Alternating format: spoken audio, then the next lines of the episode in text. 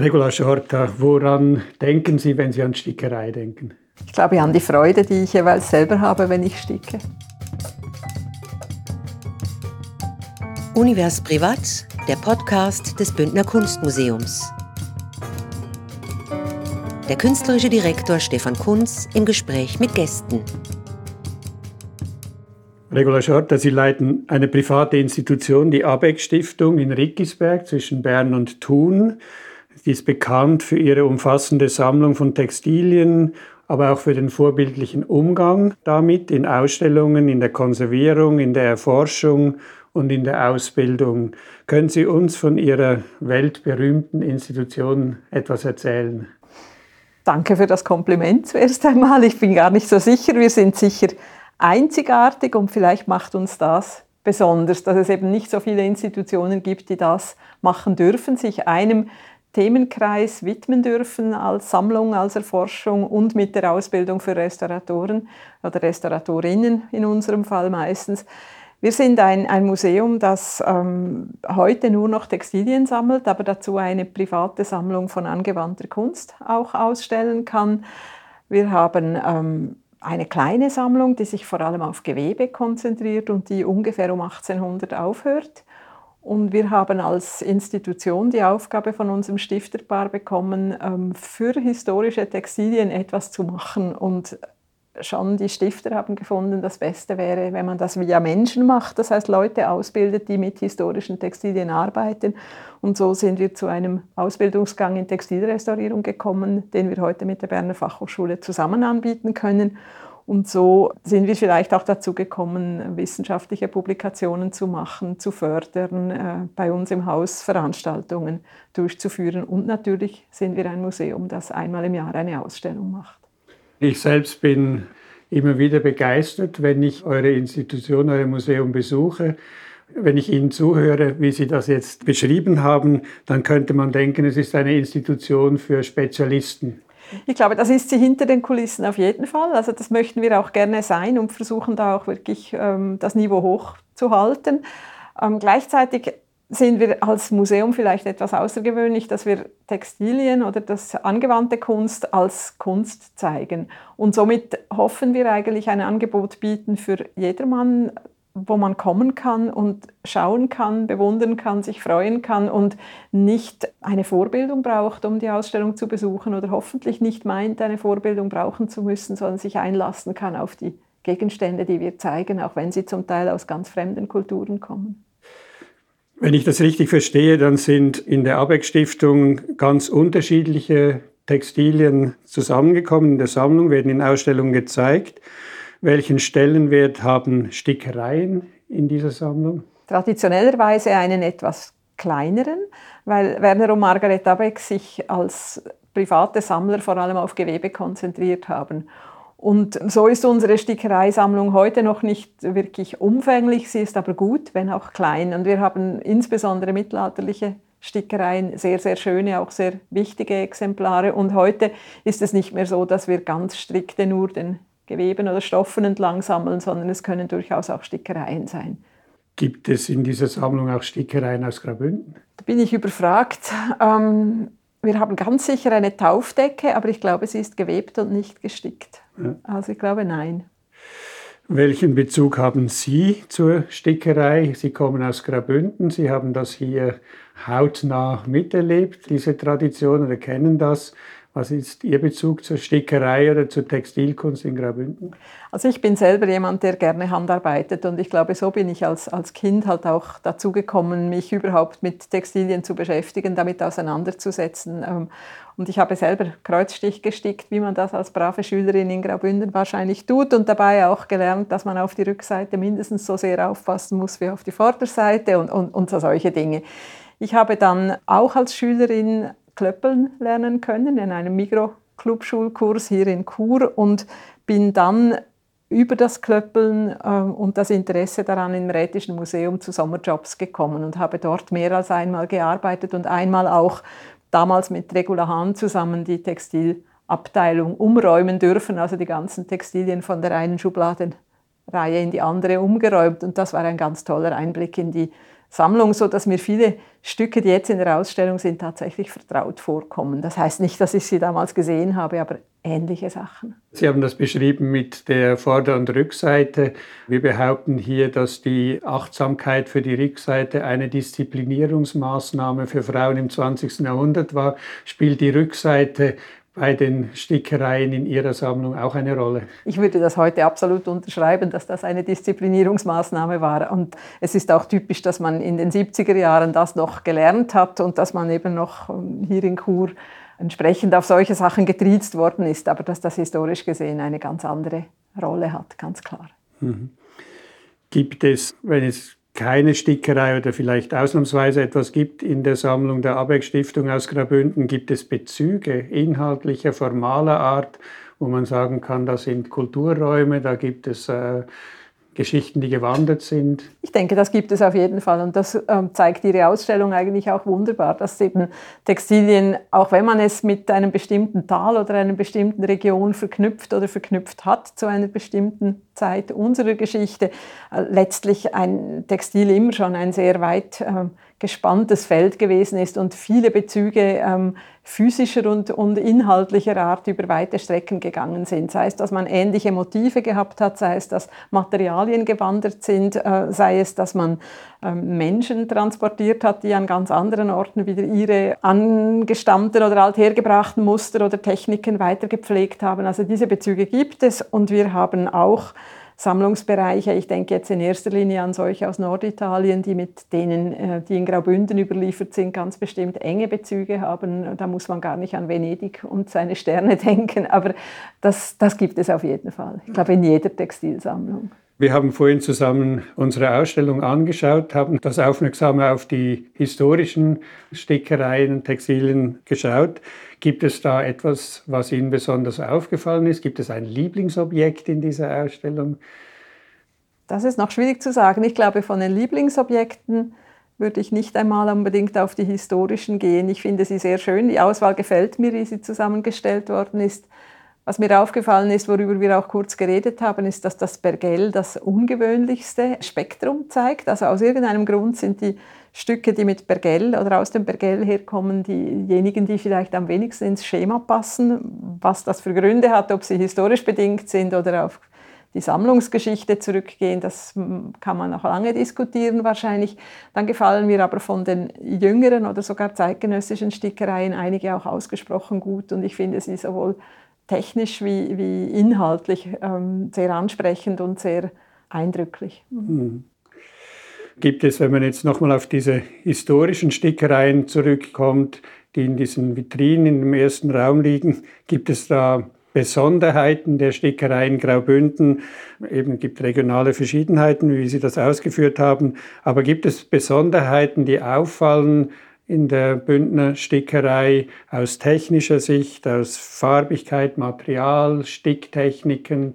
Was fällt da auf? Also ich denke, ganz sicher sind diese Kreuzstichstickereien in Rot und Blau ähm, oder seltener in Schwarz sind ganz typisch für Graubünden. Wahrscheinlich ist man da auch immer noch am Lernen, wie viel davon wirklich typisch für Graubünden ist und wie viel davon typisch ist für eine bestimmte Zeit, die Graubünden erforscht hat, also in den vielleicht noch im 19. Jahrhundert, aber dann auch im 30er, 40er Jahren des 20. Jahrhunderts, wo es um das Rätoromanische und um die Identität bestimmter Täler oder bestimmter Kulturen gegangen ist. Und ich denke, das wäre vielleicht lohnend, dem dann wirklich noch einmal nachzugehen, was kann man nachweislich über die frühe Zeit eigentlich sagen ähm, und wie sehr war das schon so gespurt, wie wir uns das heute eigentlich vorstellen und denken, echte, echte Bündnerstickerei muss blau und rot und Kreuzstich sein auf weißem Grund. Das, glaube ich, wäre interessant und das ist etwas, was sich auch jetzt in der Ausstellung eigentlich sehr wohl zeigt als Thema, über das man nachdenken könnte ja, dann finde ich, sind auch noch spannend bestimmte äh, Funktionen von Sachen. Ich bin da aber zu wenig versiert, um zu wissen, ob in anderen Weitgebieten vom Alpenraum so etwas wie das Paradehandtuch beispielsweise ebenfalls so eine große Rolle gespielt hat, wie es in einer Bündner oder vor allem Engadinerstube in der Tat gespielt hat und dass man natürlich als Inbegriff eines eben gut bürgerlichen und typischen Bündnerhaushaltes gesehen hat, inklusive der ganzen Ausstattungsgegenstände. Also, mhm. Das würde vielleicht auch lohnen. Wir zeigen ja hier Stickereien aus der Sammlung des Rätischen Museums. Mhm. Das sind primär äh, profane äh, Stücke. Wir haben ähm, nicht ausgewählt Objekte aus dem Kloster Müsteier zum Beispiel oder aus Disentis. Ähm, wenn wir jetzt schauen, dass, was das historische Spektrum betrifft, da fängt das hier an, so im 16., 17. Jahrhundert wahrscheinlich eher. Kann man davon ausgehen, dass die sakralen Stickereien in Klöstern älter sind, dass es da frühere Beispiele gibt und dass der Eingang in die profane Stickerei erst später ist? Ich denke, das ist eine Überlieferungsfrage, nicht zuletzt. Also das hat die katholische Kirche nun in der Tat äh, konservativ im Sinne von überliefernd gewesen ist und immer noch ist. Also ähm, Stickereien, meine ich, gibt es nicht zuletzt im Oberland äh, und im Kloster Disentis heute, die sicher ins vielleicht 14., 15. Jahrhundert zurückreichen, weiße äh, Filetsstickereien oder, oder Durchbruchstickereien als Altartücher oder Velen genutzt, ursprünglich wahrscheinlich. Und der Rest ist meines Erachtens ein Überlieferungszufall. Ich denke nicht, dass man äh, im profanen Bereich nicht gestickt hat, aber dass es ähm, aus verschiedenen Gründen nicht im gleichen Maß überliefert worden ist. Und damit ist Graubünden auch keine Ausnahmesituation. Also da mhm. Wir thematisieren in der Ausstellung die fließende Grenze zwischen angewandter und freier Kunst, gerade auch mit den Künstlerinnen und Künstlern zu Beginn des 20. Jahrhunderts, mit Sophie Teuber-Arp, mit Alice Bay, mit Ernst Ludwig Kirchner, ist diese Grenze ein Thema in einer Stiftung, in einem Museum, das Sammlungsbestände hat, die viel älter sind. Ja, es ist bis zu einem gewissen Grad auch ein Thema. Ich glaube, wie generell in der angewandten Kunst diese Frage steht, wo die Individualität ähm, beginnt oder die Serialität aufhört. Und, und äh, Sticken ist eine freie Kunst, eine Kunst, die, die jederzeit verändert und, und anders weitergeführt werden kann, als man mal mit Beginn eine bestimmte Intention verfolgt hat. Und von daher glaube ich, ist das etwas, was man in allen Stickereizeiten finden kann, dass, dass irgendwo die Individualität stärker durchbricht, als es vielleicht bei einem gewebten Stoff ist, wo ein Webstuhl eingerichtet wird und nachher aber einen bestimmten Rahmen vorgibt und aus dem man nicht mehr so leicht ausbrechen kann. Also ich denke, ja, das ist ein Thema, dass es auch mit der konkreten Person verknüpft werden kann, ist aber natürlich ein sehr viel jüngeres Phänomen, weil die Textilien, die wir haben, sind zu der aller, aller überwiegenden Zahl komplett anonym und, und in dem Sinn hat man nie die Möglichkeit, einen effektiven Link zu der Person zu machen, die das hergestellt hat. Sie haben vorhin gesagt, Sie zeigen diese Objekte als Kunst, nicht als angewandte Kunst. Das ist ja auch eine Frage der Interpretation, der Präsentation und der, ja, der Deutung. Ich denke, es ist vor allem eine Frage bei uns jetzt der, der Präsentation, also dass wir nicht Ensembles oder Interieurs oder so etwas kreieren aus unseren Gegenständen, sondern jedes Objekt wird, wenn man so will, ähm, negativ formuliert, musealisiert oder vereinzelt oder auch zu seinem eigenen Recht gelassen, also als Gegenstand mit seiner künstlerischen Ausdrucksform und mit seiner Gestaltung. In dem Sinne würde ich das mhm. vielleicht bei uns sehen. Ich habe vorhin gehört in den Ausführungen, dass die Sammlung Objekte hat bis 1800. Ungefähr, ja. Wie kommt diese Beschränkung zustande? Wie uninteressant ist das, was nachher kommt? Ich glaube, das liegt ganz stark an der äh, Sammlungstätigkeit eben unseres Stifterpaares Werner und Margareta Beck, die beide in der ersten Hälfte des 20. Jahrhunderts angefangen haben zu sammeln. Und ich glaube, dass im Nachhinein ein ganz wesentlicher Teil ihrer Sammlungsvorstellungen beruht auf den Überlegungen des ausgehenden 19. Jahrhunderts und den ersten großen Überblickswerken zur Textilkunst, die zu Beginn des 20. Jahrhunderts erschienen sind.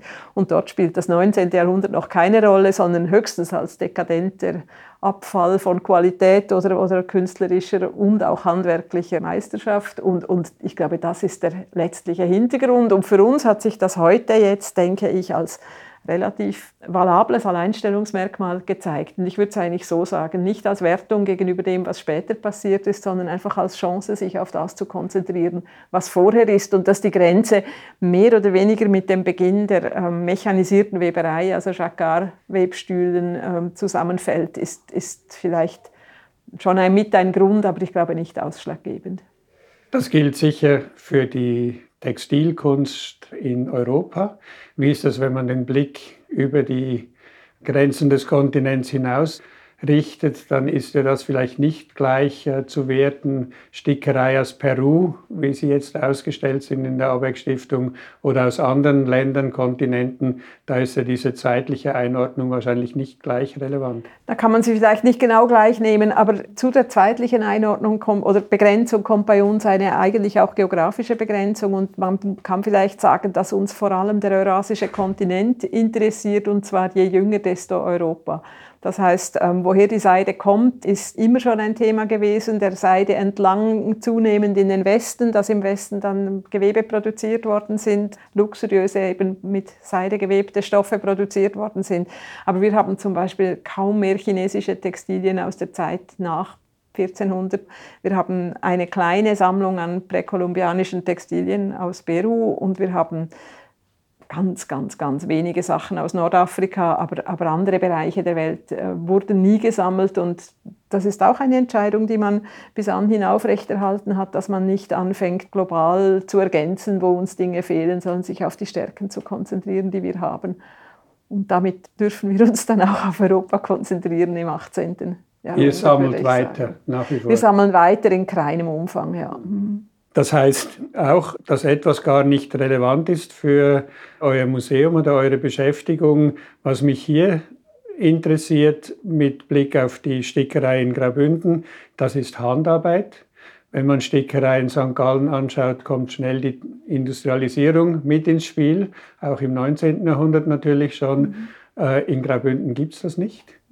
Und für die Abeck Stiftung wird es auch nicht geben, weil, das, weil ihr vorher aufhört, oder Punkto Stickerei ja und punkto Weben ist es halt ein bisschen eine Frage, was eigentlich ein, ein äh, Zugwebstuhl, also dieses komplexe Gerät, wie viel Maschine es schon ist und wie viel Handarbeit es noch ist. Und, und ich glaube, das ist mit einer der spannenden äh, Fragen bei der Geweberei als Textilkunst, also wo eigentlich die Individualität dann zum Ausdruck kommen kann und die künstlerische Gestaltung und wie sehr das eine Kunst ist, die durch eine Maschine oder durch eine Gegebenheit nur hergestellt werden kann. Und dann darf man nicht vergessen, Garne, Fäden sind natürlich seit der frühen Neuzeit äh, an großen Garnmühlen hergestellt worden, die man im besten Sinn als protoindustriell bezeichnen kann, auch von ihrem Produktionsoutput her.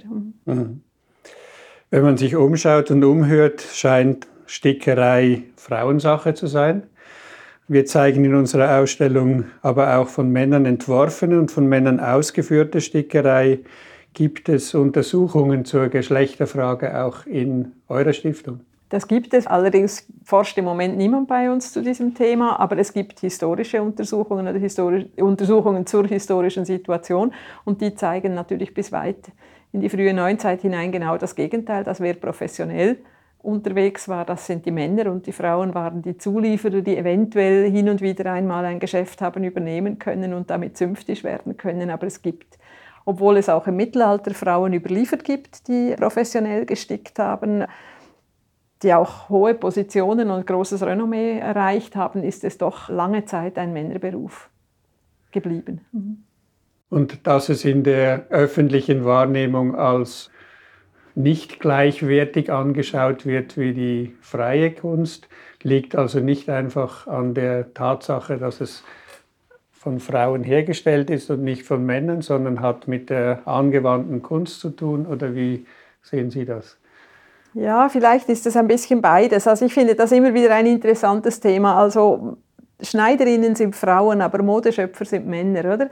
Also es ist auch irgendwo die, die Frage, wo man sich genau positioniert, wo etwas positioniert wird. Je teurer oder je kostbarer, desto eher vielleicht nimmt man es ernst.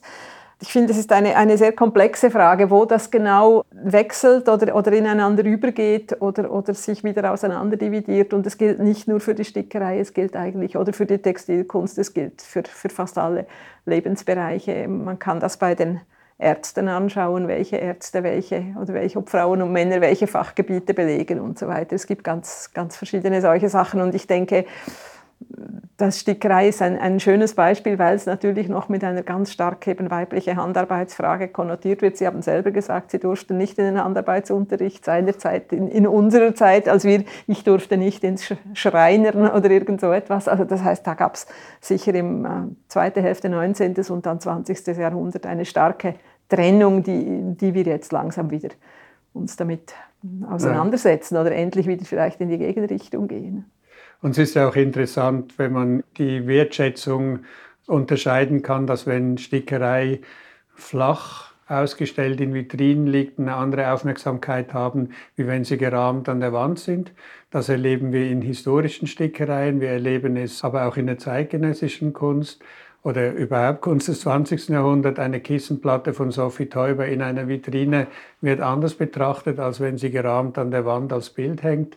Wir kennen das von Alice Bay, wir kennen das von Kirchen, aber wir kennen das auch im Umgang natürlich mit historischen Stickereien. Ganz genau. Und wir sind hier eine lustige Zwischenstelle, würde ich sagen, in der Abeck Stiftung. Wir haben eine ziemlich ausgefeilte Methode, wie wir unsere Textilien präsentieren, nämlich flach unter Glas an der Wand in der Regel, also eben wie ein Kunstwerk, das ist aber, glaube ich, gar nicht der Hintergrund, warum wir auf diese Idee gekommen sind, sondern es ist für uns eine konservatorische Möglichkeit, mit relativ wenig Aufwand ein flaches Textil, wie unsere meisten Gewebe flach sind, ausstellen zu können, ohne es sichern zu müssen, ohne es nähen zu müssen. Also eine leichte Montageform, aus der man es auch leicht wieder entfernen kann und das nächste Mal ein anderes Objekt im gleichen Rahmen zeigen. Aber es ist eine tatsächlich interessante Konnotation, dass wir eben dann umgekehrt bei uns im Haus oft darüber nachdenken, wie könnten wir die Textilien als haptisches Erlebnis stärker zeigen und sie trotzdem schützen. Dürfen wir ein Gewand auf eine Figurine bringen und in Falten ein bisschen fließen lassen? Wie können wir ein Stoffstück in einer Vitrine ein bisschen weicher zeigen als eben nur als zweidimensionales flaches Abbild? Denn Stoff und auch Stickerei sind letztlich beides. Sie sind natürlich ein Flächen Schema und eine Flächenmusterung und eine flächige Darstellung, aber sie sind ja auch immer auch gedacht dazu, bewegt zu werden und zu leben als in der dritten Dimension. Und das ist ein interessanter Zwiespalt, finde ich. Vielen herzlichen Dank und ich hoffe, dass das die Leute animiert, nach Rickisberg zu fahren, in die Abeck Stiftung und die Ausstellung im Bündner Kunstmuseum noch bis zum 20. November zu besuchen. Vielen Dank. Univers Privat der Podcast des Bündner Kunstmuseums. Mehr zur Ausstellung auf bündner-kunstmuseum.ch.